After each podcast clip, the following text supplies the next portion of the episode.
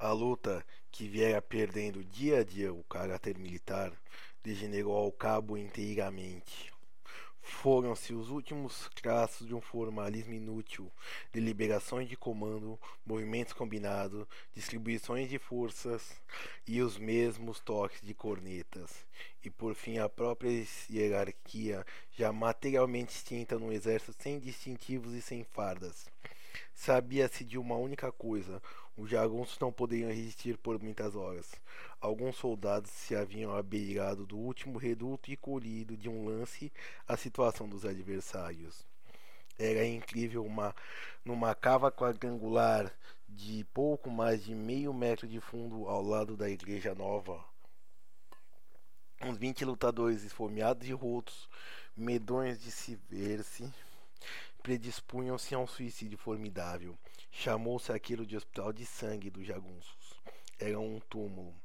De feito, lá estavam em maior número os mortos, alguns de muitos dias já enfileirados ao longo de quatro bordas da escavação e formando um quadrado assombroso, dentro do qual uma dúzia de moribundos, vidas concentradas na última contração de dedos nos gatilhos das empergadas combatiam contra um exército e lutavam com relativa vantagem ainda.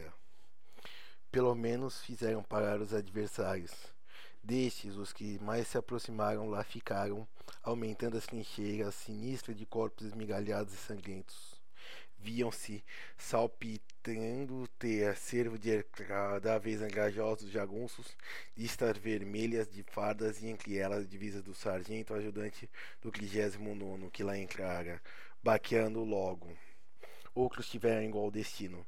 Tinham a ilusão do último recontro feliz e fácil.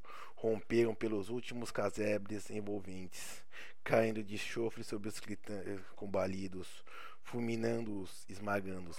Mas eram terríveis lances, obscuros para todos sempre. Raro tornavam os que faziam. Aprumavam-se sobre o fosso e sobre a piando-lhe o arrojo horror de um quadro onde a realidade tangível de uma trincheira de mortos, argamassada de sangue esformando pus, vencia todos os exageros da idealização mais ousada e saltava-os a atonia de assombro. Fechemos este livro. Canudo não se rendeu. Exemplo único em toda a história, resistiu até o esgotamento completo, expugnado palmo a palmo, na precisão integral do termo.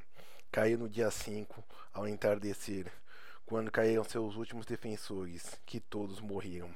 Eram quatro apenas: um velho, dois homens feitos e uma criança, na frente das quais rugiam raivosamente cinco mil soldados. Vimos como quem vinga uma montanha altíssima no alto, a par de uma perspectiva maior, a vertigem. Ademais, não desafiaria a incredulidade do futuro, a narrativa dos pormenores, em que se lhe amoscassem mulheres precipitando-se nas forigas dos próprios lares, abraçados aos filhos pequeninos. De que modo comentaríamos, com a só fragilidade da palavra humana, o fato singular de não aparecerem mais desde a véspera de manhã do dia 3, os prisioneiros válidos colhidos na véspera, e entre eles aquele Antônio Belatinho que se nos entregara confiante e a quem devemos preciosos esclarecimentos sobre a fase obscura de nossa história. Caiu o arraial A5. No dia 6 acabaram de destruir, desmanchando-lhe as casas. Cinco mil e duzentas, cuidadosamente contadas. Antes, no amanhecer daquele dia, comissão agrede escolhida descobriu o cadáver de Antônio Conselheiro. Jazia num dos casebres na anexos à latada e foi encontrado graças à indicação de um prisioneiro.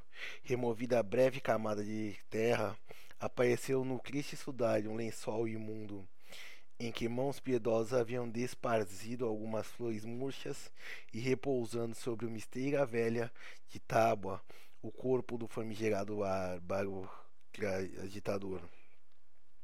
Estava hediondo, envolto no velho hábito azul de brim americano, mãos cruzadas no peito, rosto tumefato e esquálido, olhos fundos cheios de terra, Mal reconheceram os que mais perto o haviam tratado durante a vida.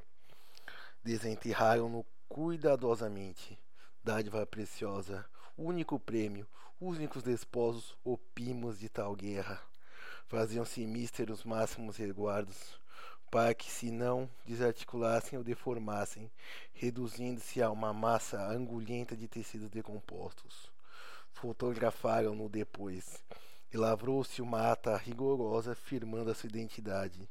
Importava que o país se convencesse bem que estava afinal extinto aquele terribilíssimo antagonista.